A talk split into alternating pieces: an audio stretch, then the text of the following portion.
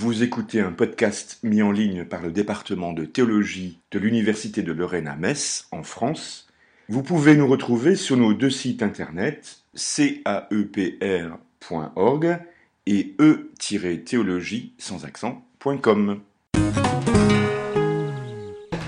Euh, donc Jean-François Lavigne, euh, qui vous êtes professeur de philosophie à l'université de Montpellier, Mhm. euh, phénoménologue et philosophe de la religion, on peut dire aussi, Oui, en partie en tout cas, en partie, oui, et spécialiste de Husserl évidemment. c'est ça.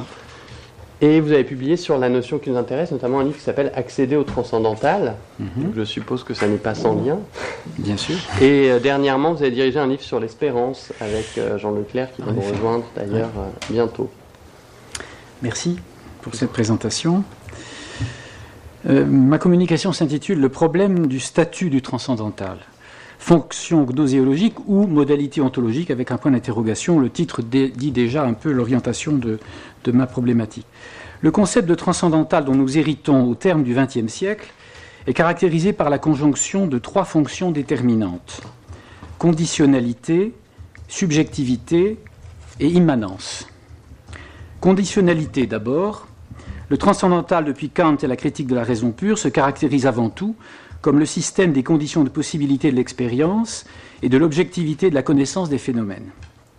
Subjectivité en second lieu, dans la mesure où ces conditions de possibilité transcendantales sont identiques aux structures conçues comme régulatrices pour l'activité subjective d'élaboration des représentations. C'est le thème de l'activité de la synthèse a priori. Et enfin, immanence, puisque la sphère subjective est requalifiée comme une sphère d'être distincte du monde phénoménal et opposée à celui-ci, le monde apparaissant, la réalité phénoménale en tant précisément que réalité effective, acquiert ainsi le sens d'une dimension que Husserl nomme transcendante vis-à-vis de la conscience. Or, cette triple détermination ne va pas du tout de soi, et encore moins la conjonction en un seul et même objet de pensée de ces trois fonctions. Un premier motif de perplexité est fourni par l'ambivalence fonctionnelle dont est affecté ce que la phénoménologie husserlienne, comme avant elle le criticisme, nomme subjectivité transcendantale. Les fonctions synthétiques de l'activité subjective sont-elles transcendantales en un sens gnoséologique, si bien qu'elles détermineraient uniquement la possibilité d'attribuer une validité objective aux opérations de la connaissance, de la connaissance de ce qui donne à nous dans l'apparaître sensible, mais sans que cela implique de conférer à l'ensemble de ces structures conditionnantes elles-mêmes la dignité ou la valeur ontologique d'une dimension d'être qui serait éventuellement originaire ou principielle. Ou bien, au contraire, l'opposition qu'introduit entre la subjectivité et le monde la portée inévitablement génétique de la synthèse, qui s'exprime en particulier dans le lexique husserlien, mais déjà chez Kant, par l'antithèse de l'immanence et de la transcendance, cette opposition doit-elle conduire à interpréter le transcendantal comme une région d'être spécifique, à laquelle justement on pourrait accéder, moyennant certaines procédures, région d'être qui détiendrait à la fois le privilège d'une supériorité d'évidence, celle d'un immédiatement donné, ou du moins d'un immédiatement accessible par principe, et le privilège de receler ce qui seraient les principes premiers ultimes de la réalité. La mise en question contemporaine d'une certaine mythologie du transcendantal procède en grande partie, je crois, de cette ambivalence qu'on peut à bon droit euh, voir comme une ambiguïté.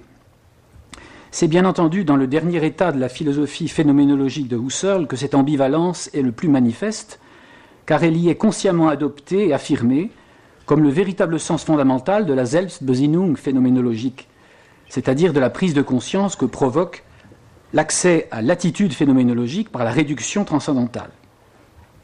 Il suffit pour le, le- le vérifier, le confirmer, de citer par exemple un bref passage du paragraphe 51 euh, des IDN dans euh, l'édition du texte de 1913, IDN 1 donc. Je cite un passage de la traduction de ce paragraphe 51. Cependant, comme tout chercheur dans les sciences de la nature le sait, aucun domaine de la réalité effective n'est isolé. Le monde entier est finalement une unique nature, et toutes les sciences de la nature sont les articulations d'une unique science de la nature. Il en va d'une façon fondamentalement et essentiellement différente pour le domaine des vécus, en tant qu'essentialité absolue. Et Husserl ajoute Il est fixement clos sur lui-même, et cependant sans limite qui puisse le séparer d'autres régions. En effet, ce qui le délimiterait devrait partager encore avec lui une communauté d'essence. Mais il est le tout de l'être absolu, au sens déterminé que nos analyses ont fait ressortir. Il est, selon son essence, indépendant de tout être mondain, naturel, et n'a pas besoin non plus de celui-ci pour son existence, reprise évidemment la célèbre formule du paragraphe 49. La réalité est relative à la subjectivité au sens que nulla re indigat ad existendum. Il n'a pas besoin d'aucune chose, d'aucune dink, au sens allemand du terme, pour exister. Et Husserl conclut ce passage en disant L'existence d'une nature ne peut pas conditionner l'existence de la conscience, puisqu'aussi bien elle s'avère être elle-même corrélat de conscience. Elle n'est qu'en tant que se constituant dans des enchaînements réglés de la conscience. La réduction phénoménologique, en effet, fin de citation, pardon. La réduction phénoménologique, en effet, qui creuse en quelque sorte dans la prise de conscience cette différence entre l'absolu et le relatif, simple corrélat intentionnel que serait le monde, la réduction instaure pour le phénoménologue une posture de réflexivité habituelle, puisqu'elle est fondée sur un habitus spécifique, qui lui fait apercevoir l'objet auquel il a affaire, à commencer par l'objet perçu, dans le prolongement de l'acte intentionnel vécu, comme son corrélat idéal. Le regard phénoménologique qui devient une pratique de la réflexion en acte sur l'intentionnalité vécue, instaure ainsi une situation que l'intentionnalité ordinaire à l'état immédiat et non réflexif que Husserl appelle attitude naturelle ne connaît jamais. La confrontation simultanée de ces deux modalités de l'apparaître, à la fois distinctes et nécessairement concomitantes, crée donc une étrange situation, l'apparaître d'une part comme objectalité intentionnelle d'un terme idéal visé, se trouve envisageable du point de vue d'un autre apparaître, l'apparaître du vécu en acte, celui de la visée intentionnelle de ce même terme idéal. Il en résulte nécessairement l'évidence d'une dissymétrie, d'une double dissymétrie fondée sur cette différence. D'une part, une dissymétrie fonctionnelle, puisque l'objet intentionnel apparaît comme relatif à la prestation noétique vécue et dépendant de l'activité noétique, mais aussi et en même temps une dissymétrie ontologique, puisque ce vécu en acte dont dépend l'apparaître de l'objet intentionnel se donne lui-même à la conscience dans une proximité affective totalement immédiate. C'est cette duplicité du sens de l'apparaître de l'intentionnalité constituante qui s'exprime dans le texte husserlien par l'opposition des catégories d'absolu et de relatif.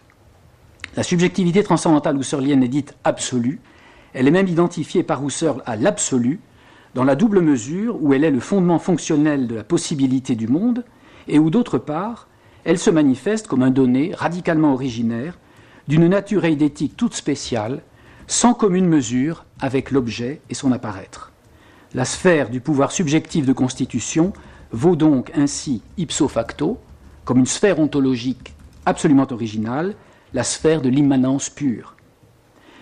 C'est pourquoi on trouve dans l'acception husserlienne du transcendantal l'entre-implication des trois fonctions que j'ai distinguées au commencement. On peut donc tenir pour valide, en première approche, l'idée que la phénoménologie dite transcendantale assume et reprend les caractères fonctionnels du transcendantal kantien. Husserl intègre à son concept du transcendantal comme immanence pure de la vie intentionnelle constituant le monde, à la fois la fondation cartésienne de l'être de l'étant effectif, sous la figure de l'objet d'une connaissance évidente, fondation donc sur l'ego et sur l'analyse des pouvoirs de l'ego chez Descartes, et la fondation kantienne de l'objectivité des objets de l'expérience, mais cette fois, fondation qui ne se fait plus sur l'ego, mais sur l'opération d'une synthèse catégoriale qui conditionne l'être du phénomène. Affirmer que la transcendantalité, la subjectivité transcendantale husserlienne assume et reprend l'idée kantienne selon laquelle les structures de la subjectivité esthétique et logique sont les conditions de possibilité d'un monde de l'expérience, ce n'est certainement pas original. Cette filiation kantienne apparente, même si elle n'est qu'une partie de la vérité sur les origines de l'idée husserlienne de l'efficience constituante de la subjectivité, Husserl en réalité pense aussi à l'empirisme anglais et à Hume en particulier, cette filiation sautait aux yeux déjà des premiers élèves de Göttingen, au point d'être même un des motifs de leur réticence à l'égard de l'idéalisme transcendantal. Scheler, en particulier, n'acceptait pas ce qui ressemblait véritablement à un retour à Kant. Mais s'il n'y a pas, certes, de filiation kantienne stricte à l'origine de ce qu'on a longtemps appelé un tournant transcendantal chez Husserl, il est indéniable en effet que la subjectivité constituante, telle que Husserl la découvre à partir de 1906, à la lumière de sa nouvelle conception de la réduction phénoménologique, devenue réduction transcendantale, il est indéniable que cette subjectivité constituante exerce très exactement la fonction transcendantale au sens kantien d'être condition de possibilité de toute réalité objective. Contre cette thèse, pourtant, on pourrait faire valoir la distinction nette que Husserl établit dans un manuscrit de recherche de septembre 1908. Septembre 1908, c'est une période décisive car c'est à ce moment-là que, euh, réfléchissant sur les acquis de l'année précédente, euh, qui a été extrêmement riche, puisque c'est cette année 1907 qui a effectué le, dit tournant transcendantal, c'est le moment où Husserl décide de s'autoriser à reprendre à son compte l'adjectif transcendantal, et donc en quelque sorte d'afficher sa proximité avec Kant, ce qu'il n'avait jamais fait auparavant.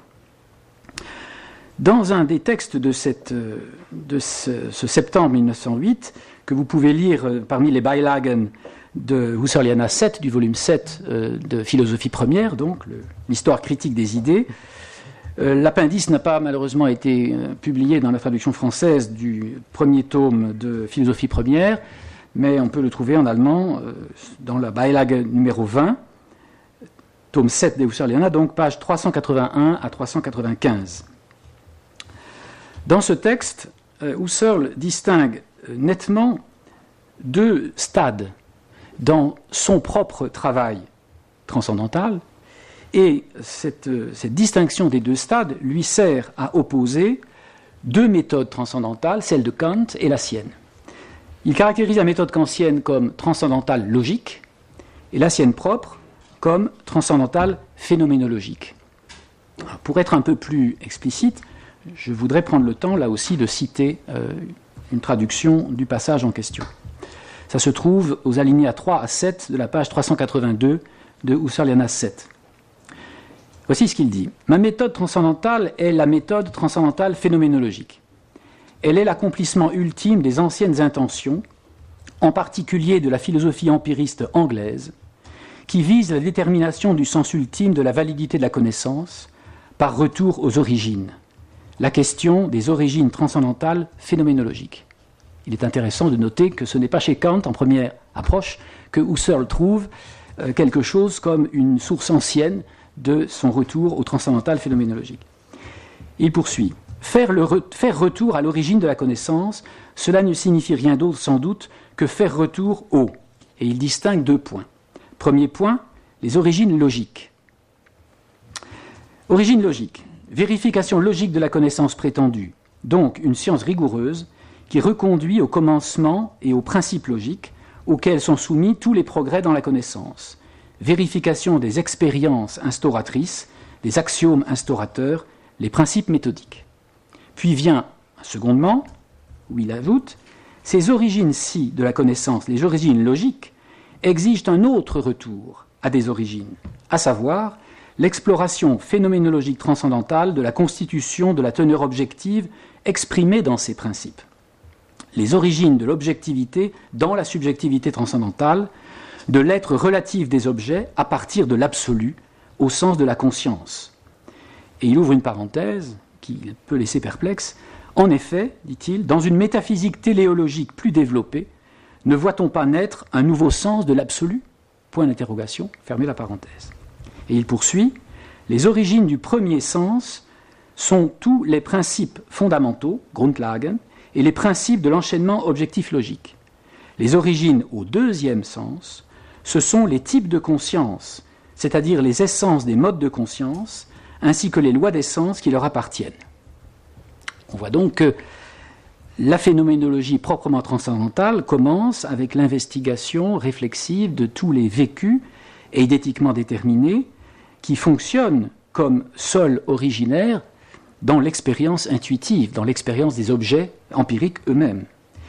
Et il ajoute euh, deux lignes à la fin de ce passage où il dit De cette méthode, Kant et les néo-kantismes et néo-idéalismes issus de lui n'ont pas eu la moindre idée.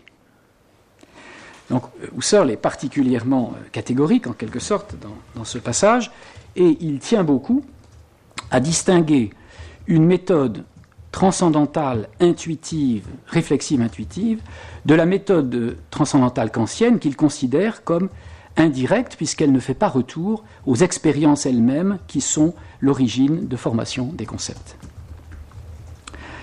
Mais précisément, on peut dire également que Husserl ne serait pas si attentif à marquer avec précision une différence de méthode et à en faire une distinction fondamentale s'il ne s'était tout le premier aperçu qu'il était en fait engagé par la nouvelle interprétation de l'intentionnalité comme corrélation génétiquement constituante sur une voie transcendantalisante que Kant avait déjà ouverte avant lui. Et c'est en ce sens que dans euh, la conférence qu'il donnera en 1924 pour la célébration du bicentenaire de la naissance de Kant, devant la Kant-Gesellschaft, euh, sous le titre Kant et la philosophie transcendantale, il rend un hommage vibrant euh, à, Kant en ces termes. Je cite, je cite cette fois la traduction française de Philosophie première, page 302. Non seulement il a redécouvert sous une forme originale l'idée transcendantale qui, depuis Descartes, n'a cessé de germer dans les esprits et de se perdre à nouveau, il lui revient aussi la gloire d'avoir eu l'incomparable force intellectuelle de passer de l'idée à sa réalisation théorique, et d'avoir ainsi, avec ses trois œuvres maîtresses dont la richesse est inépuisable, donné naissance à la philosophie transcendantale elle-même. Et la manière dont il s'y prit fut celle-là même selon laquelle prend naissance et s'édifie, au sens rigoureux, une science nouvelle en général, à savoir sous la forme d'une problématique guidant systématiquement la réflexion et d'un ensemble de théories rationnelles unifiées. On voit donc, fin de citation, on voit donc que euh, Husserl à la fois tient à se distinguer en tant que phénoménologue de l'approche logique, essentiellement logique, de la problématique kantienne, mais qu'en même temps, il reconnaît euh, être un continuateur et en même temps celui avec lequel le projet kantien aboutira à euh, sa pleine dimension, c'est-à-dire deviendra une véritable science transcendantale. On, donnera néanmoins raison, on doit néanmoins donner raison à Husserl sur le point essentiel de la nouveauté relative de sa détermination du transcendantal.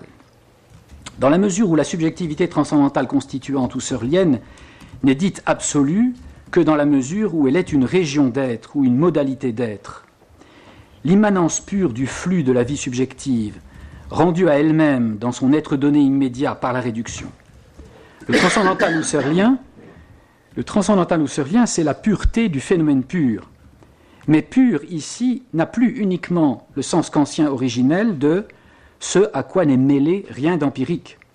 Ce n'est pas un concept de contenu qui signifierait l'absence d'un mélange, c'est un concept ontologique, car la pureté du phénomène pur husserlien désigne le résultat de la purification ontologique qu'effectue la réduction. Pur signifie ici ramener à l'état originel, car débarrassé de la surdétermination qu'induit l'attitude naturelle. La subjectivité constituante husserlienne se découvre donc comme un domaine ontologique sui generis, ce qu'il appelle dans un des, des, plus beaux textes euh, des méditations cartésiennes le royaume des origines absolues. Ce faisant, par la pratique de la réduction transcendantale, comme mise hors circuit de toute objectivation transcendante, Husserl dépsychologisait le transcendantal kantien. En effet, il ne faut pas perdre de vue, du moins si on suit euh, Husserl dans, dans sa démarche, il ne faut pas perdre de vue que la conception kantienne de la subjectivité transcendantale est celle d'un Gemüt, comme tout à l'heure l'a rappelé Yves Messen dans l'introduction, c'est-à-dire d'une instance anthropologique, psychologique, que Kant caractérise lui-même comme notre humaine intuition ou notre subjectivité humaine, finie en tant qu'humaine. Certes, Kant, dans les prolégomènes, proteste en faveur du caractère, dit-il, non psychologique de son idéalisme, et il l'oppose à ce titre à l'idéalisme cartésien. Mais c'est parce que Kant identifie le caractère psychologique d'un idéalisme de la connaissance avec sa fondation sur un ego individuel singulier, c'est-à-dire une conscience personnelle qui n'est autre que celle du jeu empirique. Et en ce sens, en effet, le jeu transcendantal ne se confond pas avec le jeu empirique.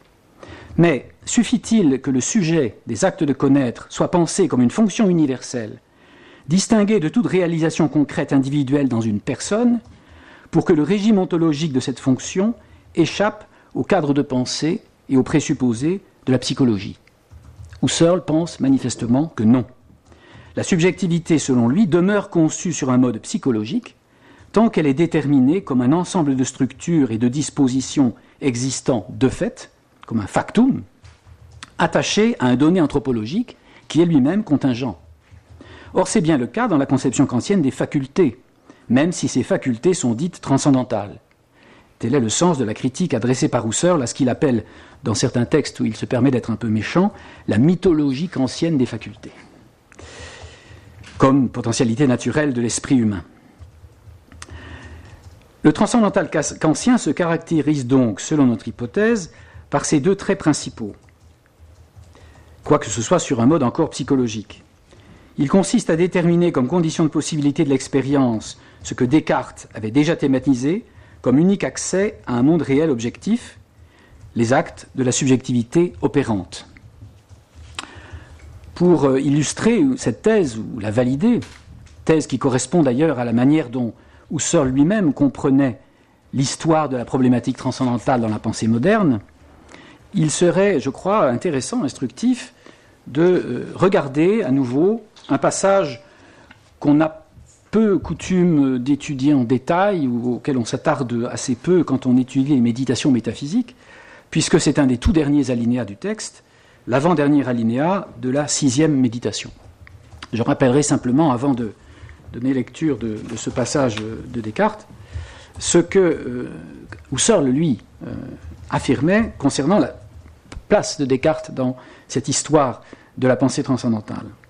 Je cite à nouveau un passage de sa conférence euh, sur Kant et la philosophie transcendantale de 1924, page 301 de la traduction française. Dans l'histoire de la philosophie moderne, pour n'évoquer qu'elle, Descartes déjà doit être loué comme l'un des précurseurs de la philosophie transcendantale. C'est à lui que revient le mérite d'avoir, par ses méditations, jeté les bases de la pensée moderne et de lui avoir imprimé cette tendance vers une philosophie transcendantale qui caractérise l'époque moderne.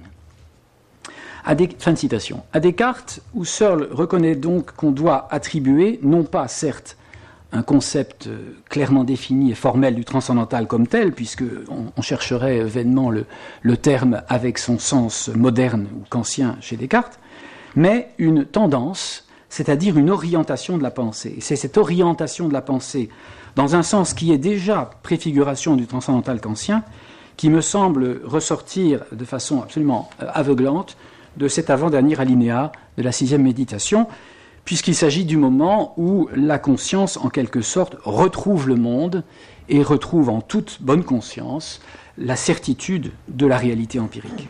Je cite, traduction du duc de Luynes, évidemment.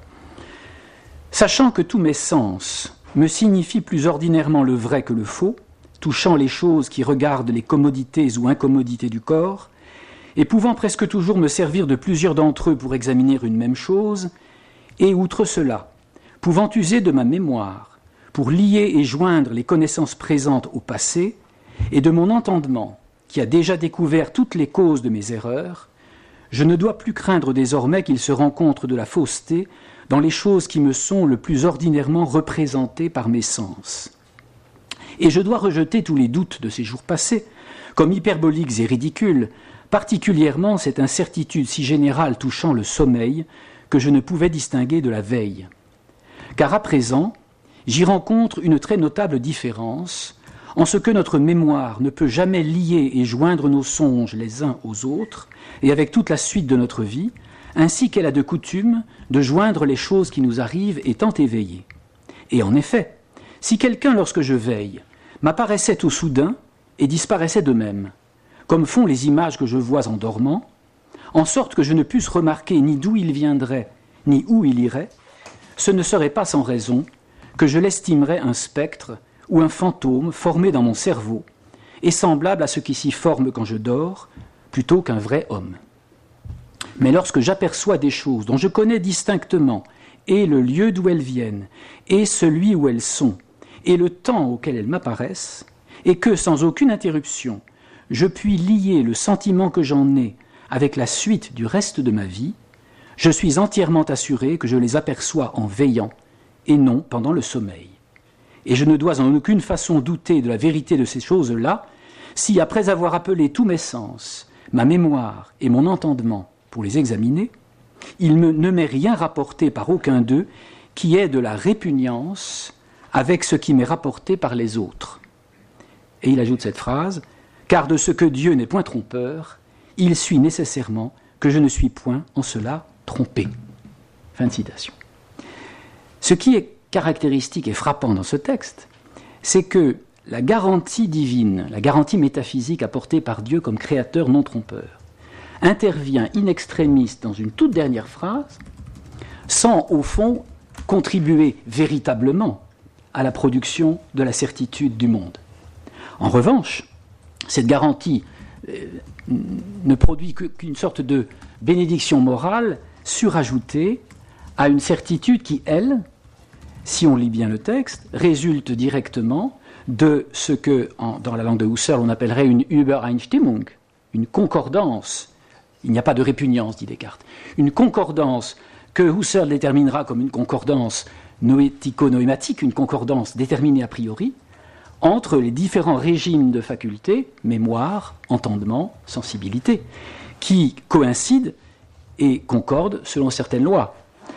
Il y a donc une remarquable continuité, et là Husserl a diablement raison, l'argument fondamental qui permet à la subjectivité dans la philosophie de la représentation d'adhérer de façon définitive à l'effectivité du monde, c'est celui-là même que Kant reprendra dans sa théorie des jugements d'expérience, puisque l'expérience se définit comme la succession des phénomènes selon certaines lois, et ces lois sont effectivement des lois de la subjectivité.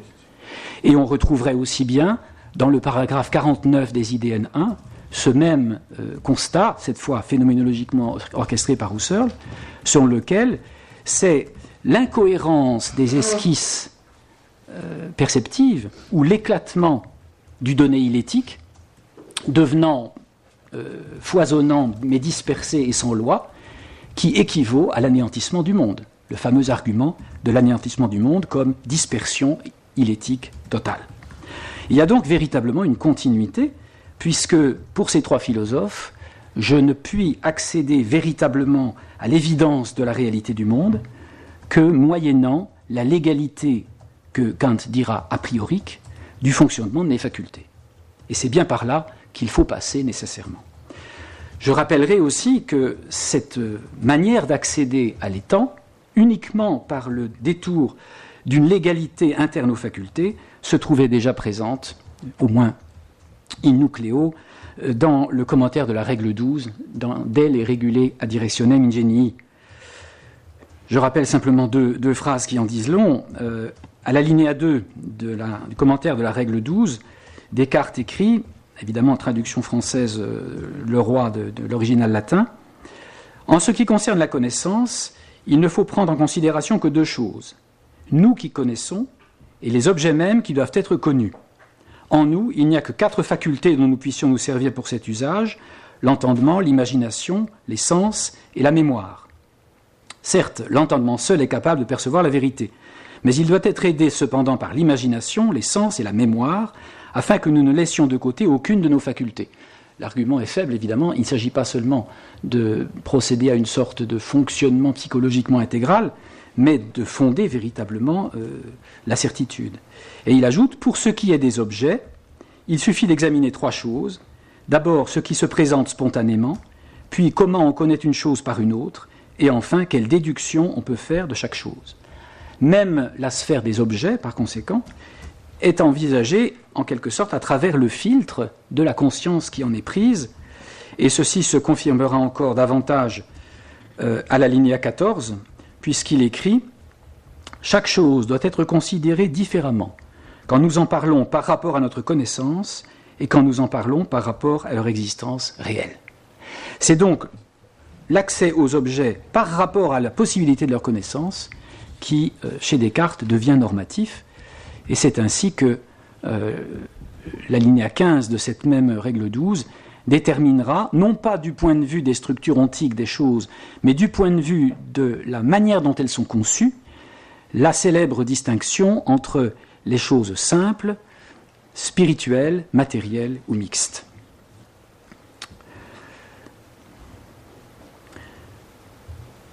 Cependant, le terme transcendantal, cette fois, le mot lui-même, dans son acception moderne, est bel et bien une innovation kantienne.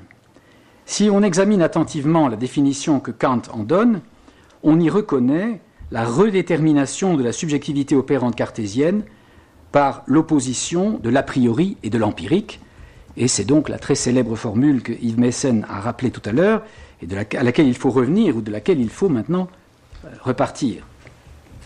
J'appelle transcendantale toute connaissance qui, en général, s'occupe moins des objets que de nos concepts a priori des objets. C'était déjà, au fond, l'esprit de la démarche cartésienne, avec cette différence que les concepts euh, cartésiens n'étaient pas déterminés comme a priori au sens kantien et n'avaient pas le caractère de condition de possibilité de l'objet lui-même.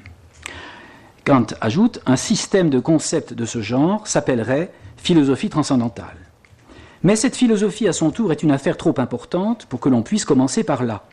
Une telle science devrait, en effet, contenir intégralement la connaissance analytique aussi bien que la connaissance synthétique a priori. Elle est par conséquent d'une étendue trop vaste pour ce qui concerne notre dessin. Et par la suite, lorsqu'il revient sur cette définition de la philosophie transcendantale, il précise qu'elle n'est ici, je cite, elle n'est ici qu'une idée dont la critique de la raison pure doit esquisser tout le plan d'une manière architectonique.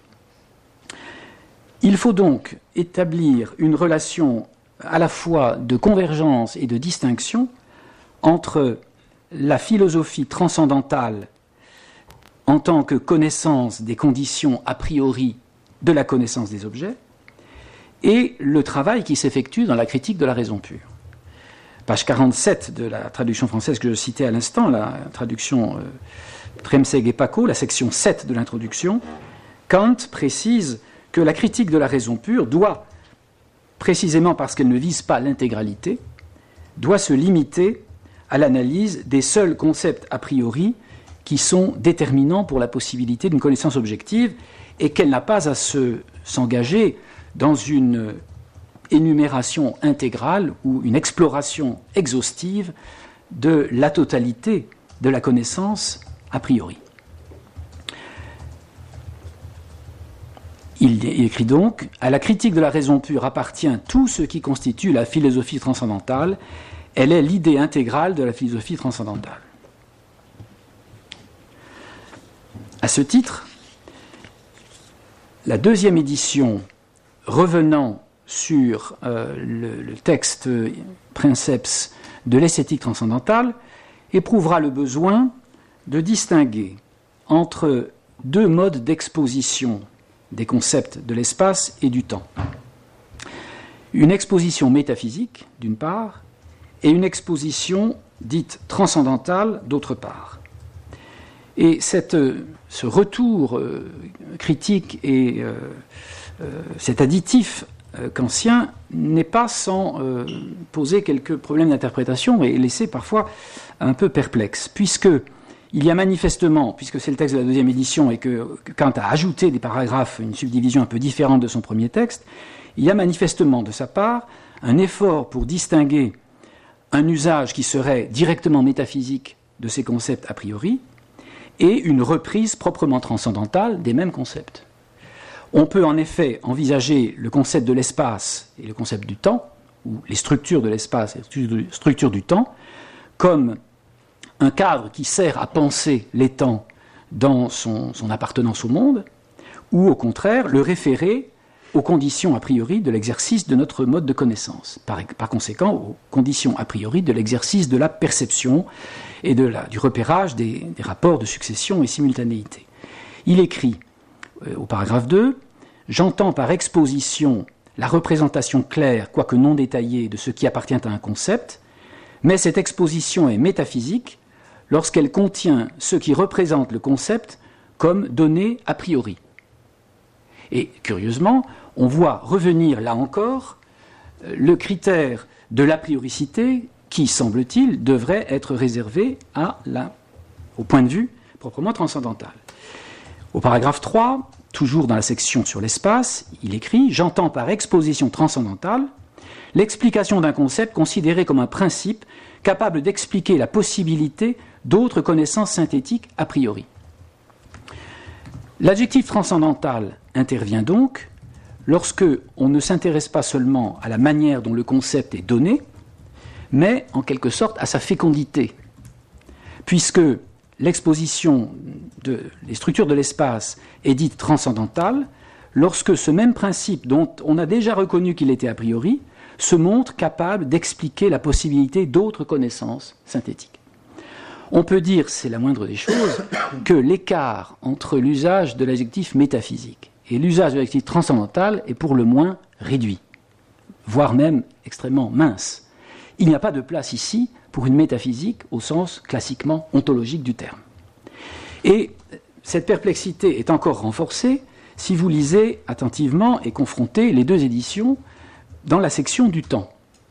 Lorsqu'il s'agit de la deuxième section, euh, Kant écrit sous le titre Exposition métaphysique du concept de temps, c'est le paragraphe 3, la linéa 3, je cite, Sur cette nécessité a priori se fonde aussi la possibilité de principes apodictiques concernant les rapports de temps, ou d'axiomes du temps en général. Et il, énumère un certain nombre de ces axiomes du temps. Le temps n'a qu'une dimension, des temps différents ne sont pas simultanés mais successifs, de même, des espaces différents ne sont pas successifs mais simultanés. Ces principes ne peuvent pas être tirés de l'expérience, et donc on vérifie leur caractère a priorique. Mais ce qui nous donne ici sous le titre d'une exposition métaphysique, c'est très exactement ce qui correspond à la définition qu'il a donnée précédemment d'une exposition transcendantale, c'est-à-dire la fécondité proprement euh, synthétique d'un principe dont on a démontré qu'il était a priori. Et c'est tellement vrai que, toujours dans la deuxième édition, au paragraphe suivant, sous le titre Exposition transcendantale du concept du temps, il écrit ceci je, ne, je puis sur ce point me reporter au numéro 3, donc le passage cité précédemment, où, pour plus de brièveté, j'ai placé sous le titre d'exposition métaphysique ce qui est proprement transcendantal. Donc, c'est tout à fait singulier. On a l'impression que transcendantal et métaphysique, au fond, c'est un peu chou vert et vert chou. Euh, l'essentiel est toujours déterminé par le fait qu'il existe une structure a priori, universelle et nécessaire, qui ne peut pas être dérivée de l'expérience, et qui démontre sa fécondité pour la possibilité d'axiome de la connaissance. Manière en quelque sorte pour moi d'indiquer que euh, l'opposition entre le transcendantal et le non transcendantal ou le pré-transcendantal que serait euh, le métaphysique l'usage métaphysique des concepts reste extrêmement ténue, comme si Kant n'imaginait pas qu'elle puisse avoir davantage de consistance.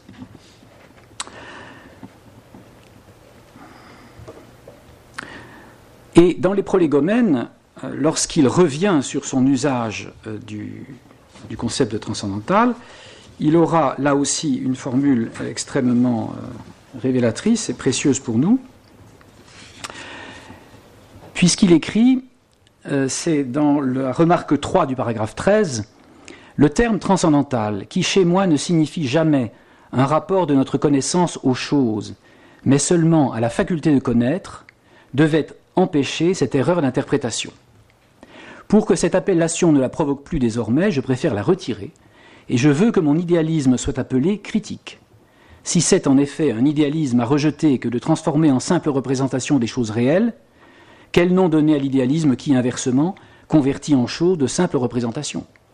À mon avis, on pourrait le dénommer idéalisme rêveur, pour le distinguer du précédent qu'on appellerait visionnaire. Mon idéalisme appelé transcendantal, ou mieux critique, avait pour but de les écarter tous deux. L'idéalisme transcendantal, ou mieux critique, euh, que Kant veut promouvoir, se fonde donc sur le double refus de prendre les choses pour des représentations et les représentations pour des choses. Et ce double refus se fonde sur le fait que la transcendantalité ne concerne pas le rapport de la connaissance à ces objets, mais le rapport de notre connaissance à la faculté de connaître elle-même, c'est-à-dire un mode de réflexivité de la connaissance dans son exercice. On voit bien qu'en quelque sorte, à chaque fois, la voie vers l'objet dans son être est d'avance barrée.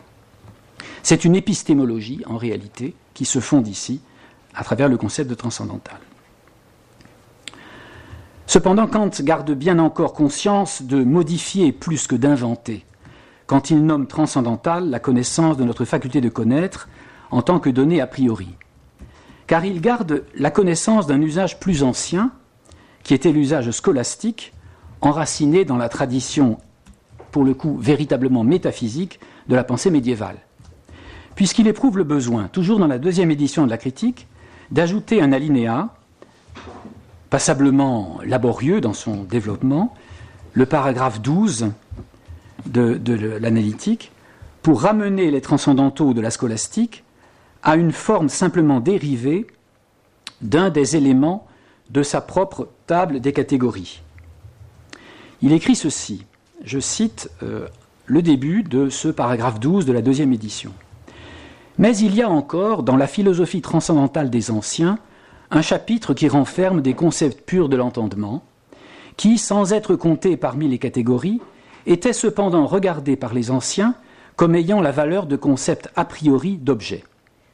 S'il en était ainsi, ils augmenteraient le nombre des catégories, ce qui ne peut pas être. Le nombre des catégories dont il s'agit, c'est évidemment les catégories de la table qu'ancienne des catégories.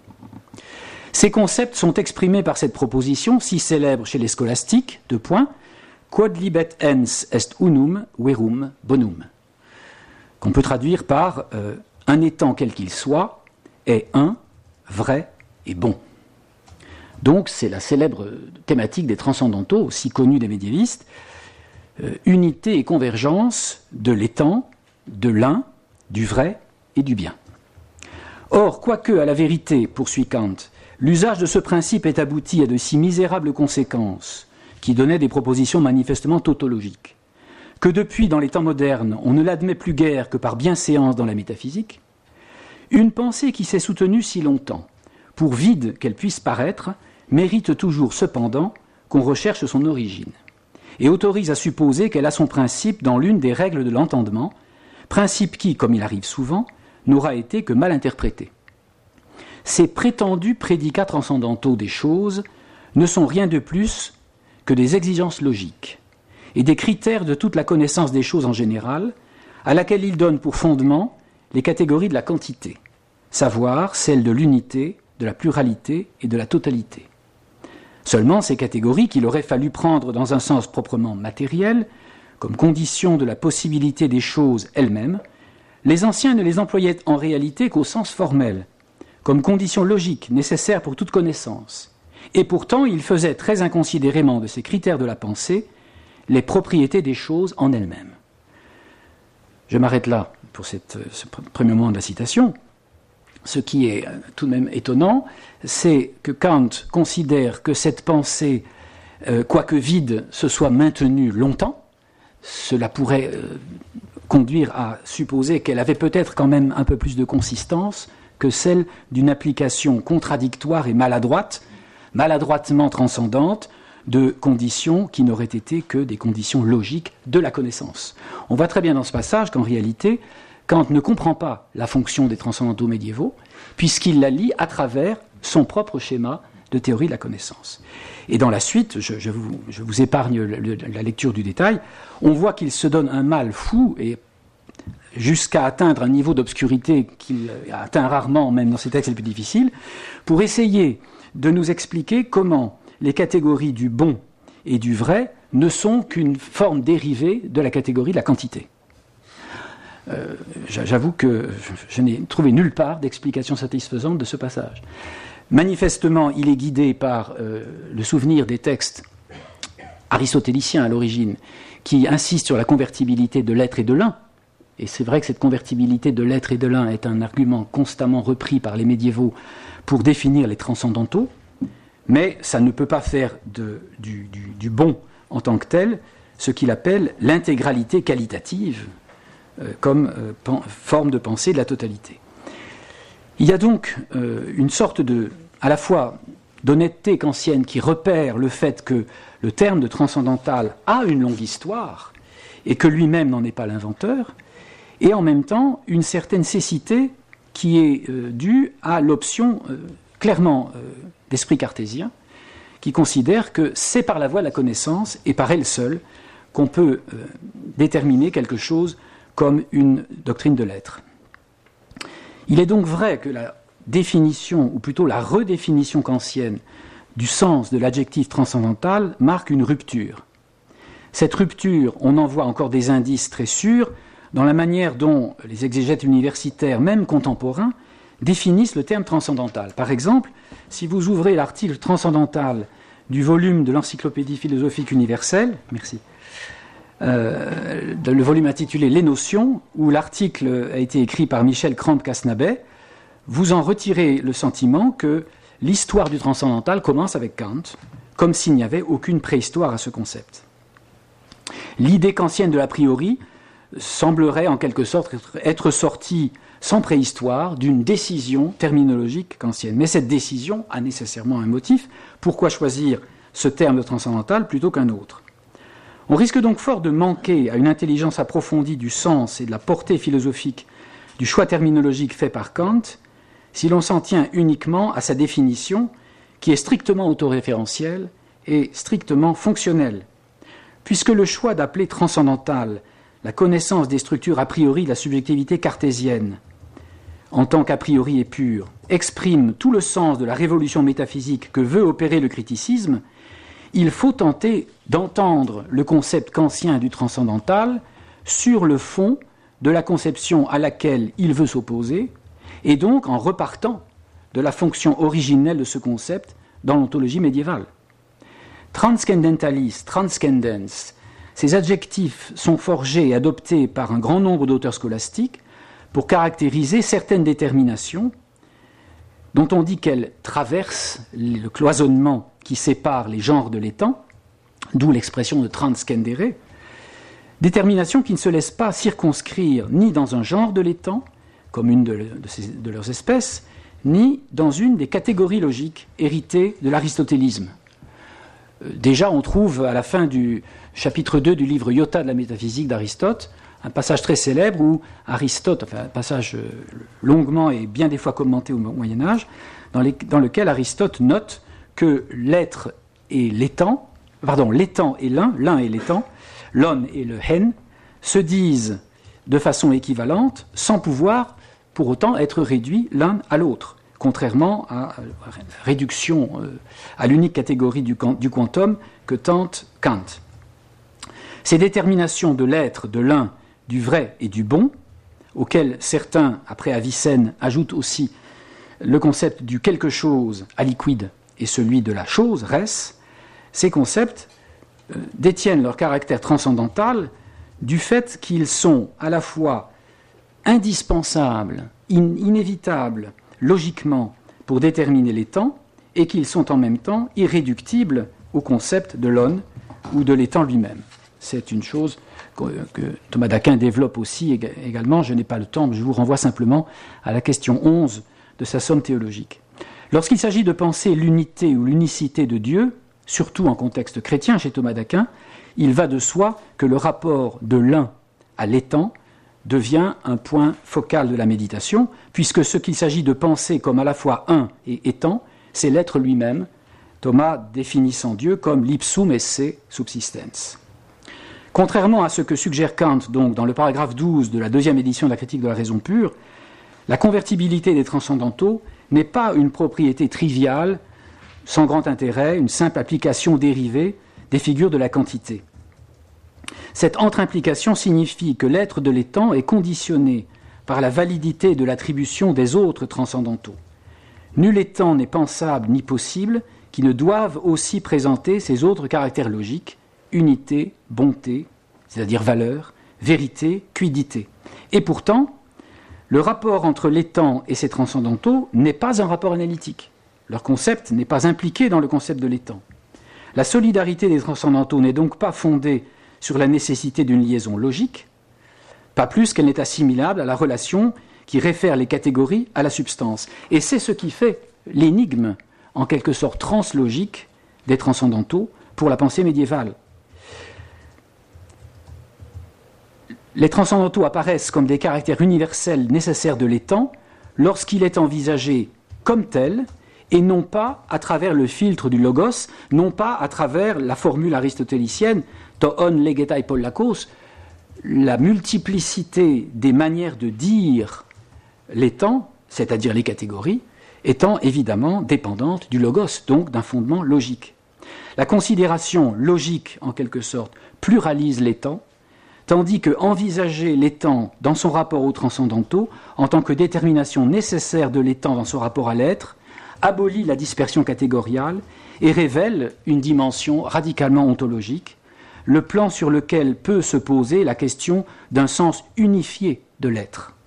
Transcendantal, si on ramène le mot donc à sa signification fondamentale, qu'on peut retrouver aussi dans le renversement kantien, ne désigne donc plus un système de formes nécessaires de la pensée connaissante, ni une relation de conditionnement entre la subjectivité et le monde des objets, mais une fonction métaphysique, l'unification du champ universel de l'étang. Je vous remercie.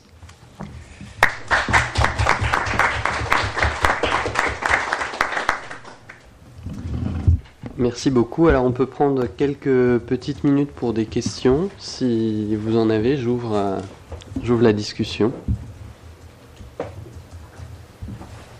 oui, j'ai trouvé intéressant, euh, intéressante notamment ton analyse sur l'idée qu'il y a un transcendantal chez Descartes, c'est-à-dire que par exemple à la fin de la sixième méditation bah, se pose le problème critère de distinction entre le, réel et, le fictif.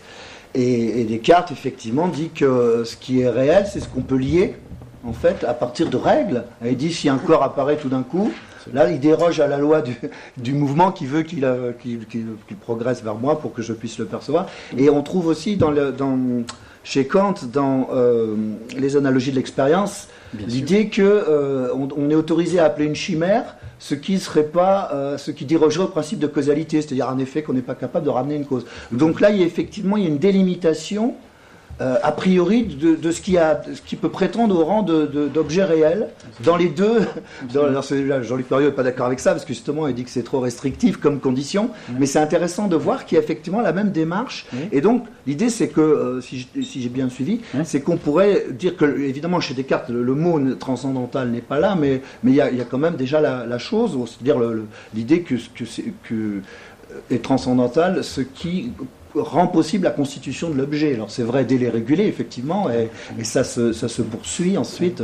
Alors effectivement, la grande différence, c'est que euh, Descartes prétend, grâce au transcendantal, accéder à une connaissance en, métaphysique.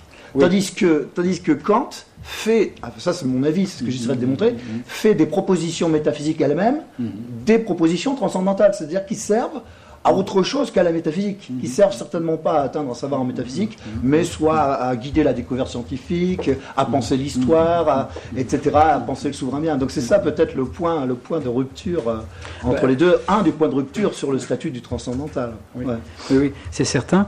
Le, enfin, toute la pensée cartésienne tourne autour du, du privilège accordé à la certitude euh, dans l'accès à l'étang.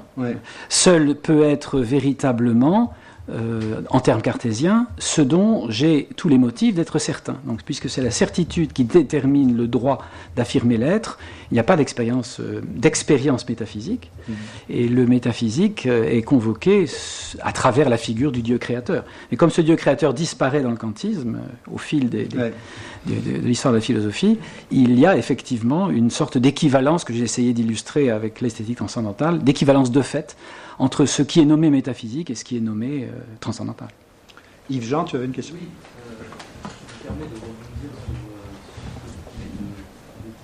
Est-ce que vous voulez bien appuyer sur votre bouton rouge? Merci. Oui, donc je me permets d'intervenir parce que je ne suis pas entièrement d'accord avec euh, la filiation euh, Descartes-Kant, qui n'est pensable que à partir de l'intervention de Husserl qui reprend le terme de transcendantal en l'appliquant en réalité à une forme de subjectivité qui est celle de, Descartes. Mhm. Et que là se, crée une, confusion euh, qui, ne peut être euh, levée que si on fait apparaître une équivocité du, terme de transcendantal qui, m'a paru présente euh, à travers euh, ton intervention, non pas que ce soit une erreur que tu aies commise, mais qu'il y a deux sens qui, viennent euh, constamment se, confronter, et alors jusqu'à la possibilité de la confusion, mais personnellement, je n'irai pas jusque-là. Il me semble que le sens kantien euh, se ramène, c'est aussi ce qui a été dit, à des structures logiques qui sont les structures qui s'imposent à l'entendement et par lesquelles l'entendement connaît les objets au titre de phénomènes, objets euh, de la nature. Donc il y a une relation entre l'entendement et la nature, qui relève du logique, qui, est une fonction logique. Et donc, alors ça, ce serait un, des éléments de discussion, pas esthétique. Et j'aurais des choses à dire justement sur la question esthétique, et sur, l'introduction du transcendantal dans l'esthétique. Mhm. Bon, mais je, j'en resterai aux logiques. Bon, il me semble pas évident que chez Kant, le logique, les fonctions logiques, les catégories, les concepts soient euh, rattachés à une subjectivité transcendantale. Il y a bien sûr un je pense. Le je pense est un point de convergence qui permet d'unifier les, concepts. D'accord. Mais comme le dit Kant, à la limite, c'est ça pense. Il faut qu'il y ait un X qui fasse un point de convergence. Ce X n'est pas pensé comme tel. Il n'est pas, en tout cas, l'objet d'une expérience originale, originaire, qui est l'expérience husserlienne de la réduction transcendantale. Il est laissé complètement en dehors de toute forme d'expérience, de la seule que, connaît Kant qui était une expérience externe, et non seulement il est laissé à l'extérieur de cette expérience, mais, Kant conteste, conteste, la possibilité qu'il y ait une expérience du transcendantal, c'est ce qu'il fait lorsqu'il dénonce euh, la, conception cartésienne de l'ego, euh, comme un ego substantiel et, lorsqu'il critique l'idéalisme cartésien. Et à ce titre, le, texte que tu as cité est effectivement qu'on peut rapprocher euh, du transcendantal kantien. C'est un texte ultime de la procédure cartésienne qui suppose tout le parcours antérieur et qui suppose notamment que l'on ait pu en arriver à la fin de la sixième méditation à lever le doute portant sur les objets externes.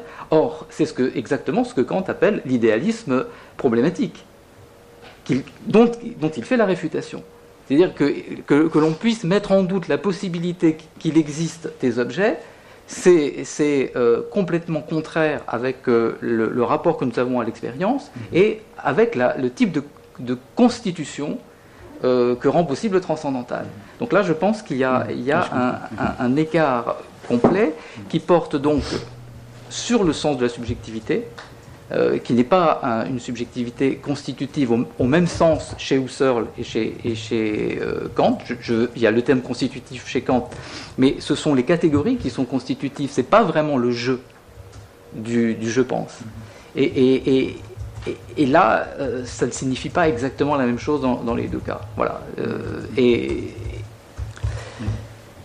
ah, je, voudrais te proposer deux réponses sur le, rapport entre euh, le transcendantal et l'esthétique. Il y a bel et bien une dépendance de l'objet dans son objectivité vis-à-vis des formes pures de l'intuition, des formes pures de la sensibilité. Ah, On ne peut pas, gommer l'esthétique transcendantale. L'objectivité est fournie par euh, les catégories de l'entendement. Oui, mais dans les jugements d'expérience, c'est mhm. l'entendement qui intervient. Mhm. Et c'est pour moi, c'est l'entendement en sens mhm. du logique. C'est le logique qui est constitutif. Le, mais, il faut bien qu'il y ait un rapport à la matière des sensations. Donc la, mise en forme. C'est la forme qui est, qui est, euh, c'est la forme qui est, qui pourrait être dite transcendantale. C'est pas la matière. c'est un autre. D'accord, mais la, mise en forme de cette matière se fait déjà au niveau esthétique, au niveau de l'intuition sensible. C'est ce qu'il appelle métaphysique. D'accord. C'est ce qu'il appelle métaphysique. Et à mon avis, euh, le, fait d'avoir ajouté dans la seconde édition une exposition transcendantale euh, a, une sorte d'effet de parallélisme par rapport à l'exposition, euh, à la déduction, qui est à la fois une déduction métaphysique et une déduction logique des mhm. catégories. Mhm.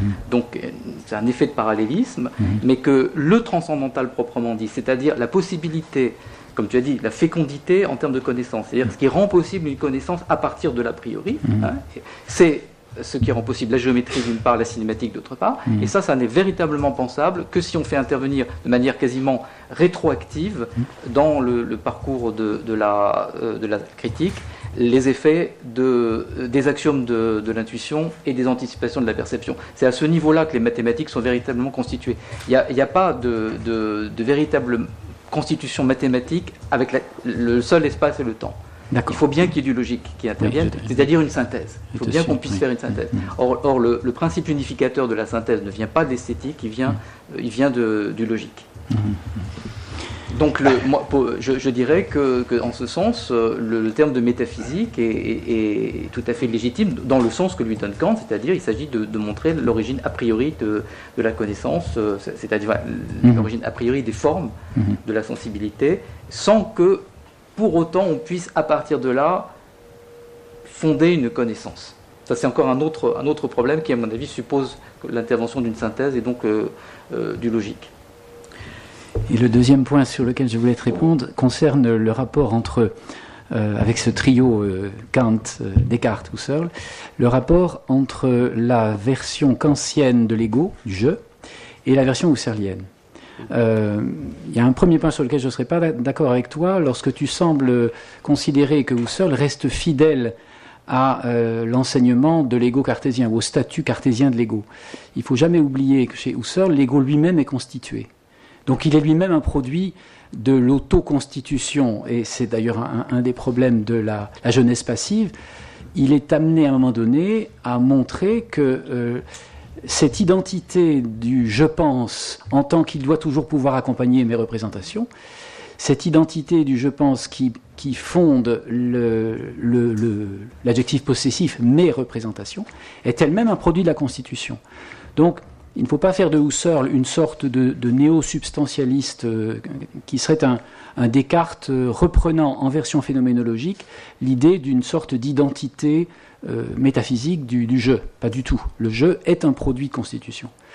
Et par ailleurs, en contexte ancien, certes, il écrit au paragraphe 16 que le je pense doit toujours pouvoir accompagner, mais le je pense, il faudrait le mettre entre guillemets, c'est-à-dire c'est la déclaration cogito. Il n'empêche que même si ce je pense doit toujours pouvoir, et par conséquent est totalement désubstantialisé, je suis bien ton avis, il subsiste tout de même cette articulation absolument nécessaire dans la déduction transcendantale des concepts purs entre l'unité de la perception transcendantale originaire et les catégories. Il affirme bel et bien que les, concepts purs de l'entendement, les catégories, sont les différentes formes à travers lesquelles se maintient et s'exerce donc l'unité originairement synthétique de la perception. mais, le je pense n'est pas immédiatement structurant. C'est pas lui qui, c'est pas lui qui structure le réel. C'est pas lui qui, euh, qui a cette fonction transcendantale. Merci. Merci beaucoup. Euh, je pense que de toute façon, on aura l'occasion de revenir sur cette, euh, cette ambiguïté du transcendantal, peut-être dès, dès l'exposé qui va venir, qui reflète d'ailleurs, peut-être j'y pensais en vous écoutant, cette ambiguïté ou cette équivocité de la notion, mm-hmm. elle reflète l'ambiguïté ou l'équivocité d'une autre notion, qui est la notion d'expérience, qui est sans doute pas la même chez Kant et chez Husserl, et, même, et surtout dans le débat entre Husserl et les néo-kantiens. Ah l'expérience dont il s'agit de penser ah les conditions de constitution n'est pas la même. Donc ça, explique qu'il y a aussi une, une, équivocité de la notion de transcendantale en, en, retour.